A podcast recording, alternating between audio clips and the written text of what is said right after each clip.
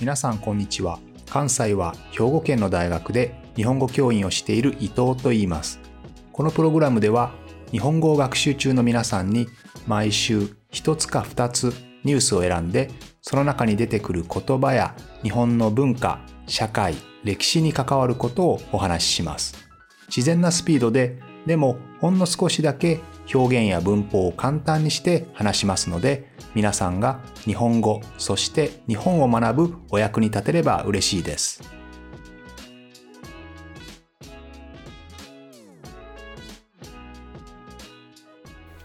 皆さんこんにちは。今日は日本のテレビの話をしたいと思います。最近はね、インターネット、えネットフリックスとか、いろいろね、Hulu とか、様々なネットのサービスもあるので、テレビの力がどんどん弱くなってきたと言われていますけれども、少しテレビの歴史を振り返ってみたいと思います。えもともとテレビというのはもちろんですね、ニュースとかスポーツを伝えるためのものでした。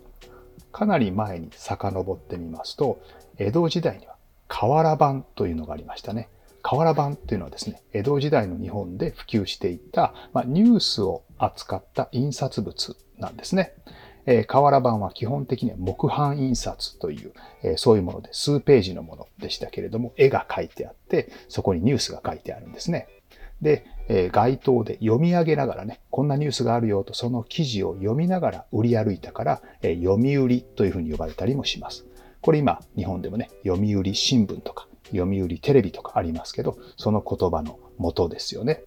はい。で、こういう瓦版が徐々に徐々に形が洗練されていて、 sophisticated されていって、この印刷物が新聞になっていくわけですね。ですので、基本的には昔はニュースは読むものだったわけです。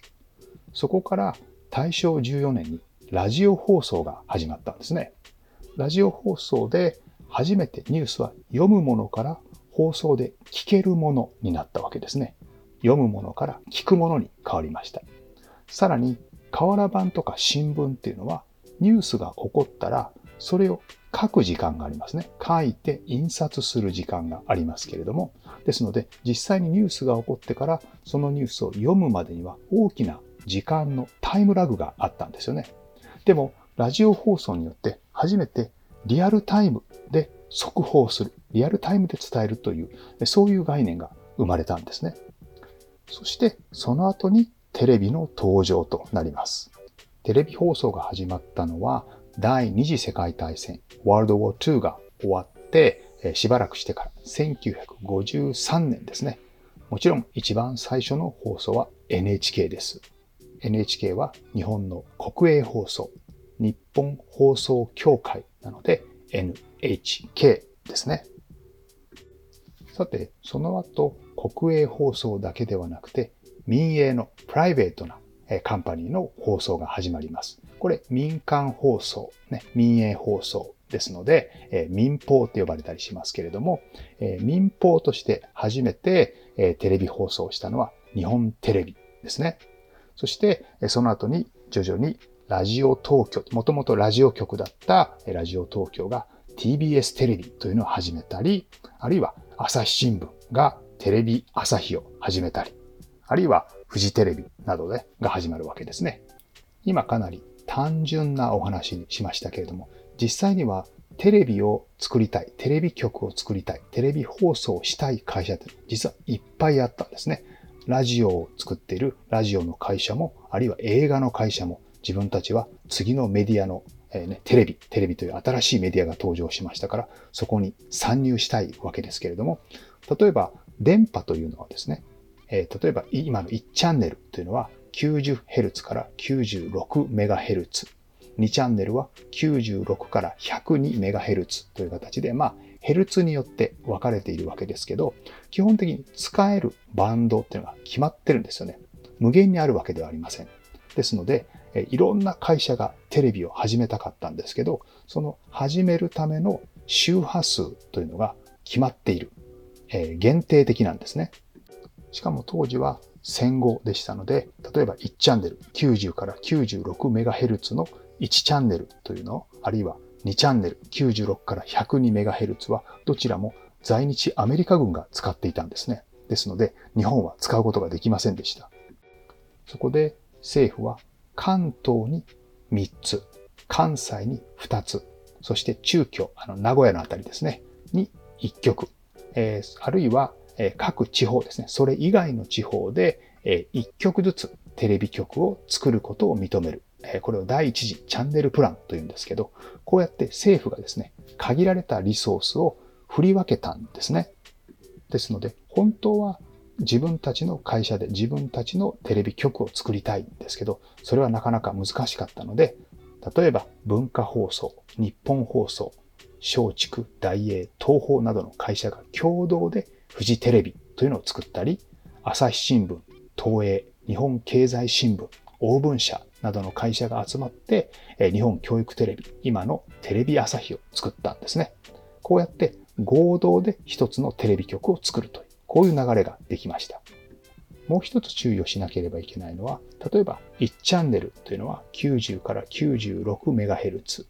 2チャンネルは96から 102MHz という形で分かれているわけですけど、ヘルツごとにね、区切られているわけですけど、この近くのヘルツ帯というのは、あまり近いと混戦してしまう、ミックスされてしまうんですね。ですので、時々音が混ざってしまったりすることがあります。ですので、それぞれが離れてえ使えるように、例えば偶数だけ。日本テレビが4チャンネル、TBS は6チャンネル、フジテレビは8チャンネルというふうに4、6、8、10という形で、え偶数で使う。そしてこの関東地方と隣り合っているところは今度は奇数を使いましょうということで3とか9とか11とかこういうものを使うんですね。そしてまたそこと隣り合っている関西地区では2、4、6、8、え、こういうチャンネルを使うという形で関東では偶数、中京では奇数、関西ではまた偶数という形でチャンネルが振られているわけです。実はもちろん今はですね、そういう必要はありません。というのは地上デジタル放送になりましたので、そんな混戦は今はないわけですけれど、昔始まった時はアナログ放送でしたので、周波数が近いところは混戦してしまった。だから偶数同士、奇数同士という形で間を空ける形ですね。1、2、3ではなくて、1、3、6という、えー、あ、ごめんなさい、1、3、5ですね。こんな形で、えー、分けたことになります。で、基本的にテレビというのは、もともとは、えー、新聞、そしてラジオ、そしてテレビの順番に生まれてきましたので、多くの場合は新聞社が中心で、新聞社がラジオ局を持ち、そして新聞社がテレビ局を持つという形になっています。えー、日本では5大全国紙、全国にニュースを届ける新聞が読売新聞、朝日新聞、日本経済新聞、毎日新聞、産経新聞というのがあります。もちろん他にも地方新聞っていうのはありますけれども、え、基本的に大きいのはこの5大全国紙の新聞社ですね。ですので、例えば朝日新聞はテレビ朝日というテレビ局を持っていますし、読売新聞は日本テレビ、毎日新聞は TBS、TBS というのはもともと東京ブロードキャスティングシステムなので TBS ですね。産経新聞はフジテレビ。日本経済新聞はテレビ東京というのを持っているわけです。こういうのをクロスオーナーシップと言いますね。ですので、例えば新聞社、新聞という会社が別のメディアを持つということ。これをクロスオーナーシップと、まあ、相互所有というふうに言うわけですけど、あんまりこれがだと強くなりすぎると、例えば一つの新聞社が2チャンネルも6チャンネルも8チャンネルも持っている。えー、こんなことになると良くないですよね。え、ニュースが一つの会社で独占されてしまいますので、基本的にクロスオーナーシップというのはある程度規制されています。が、やっぱり一つの新聞社が一つのテレビ局を持つという、まあ、これもクロスオーナーシップなんですけど、ここまではなかなか制限できないですね。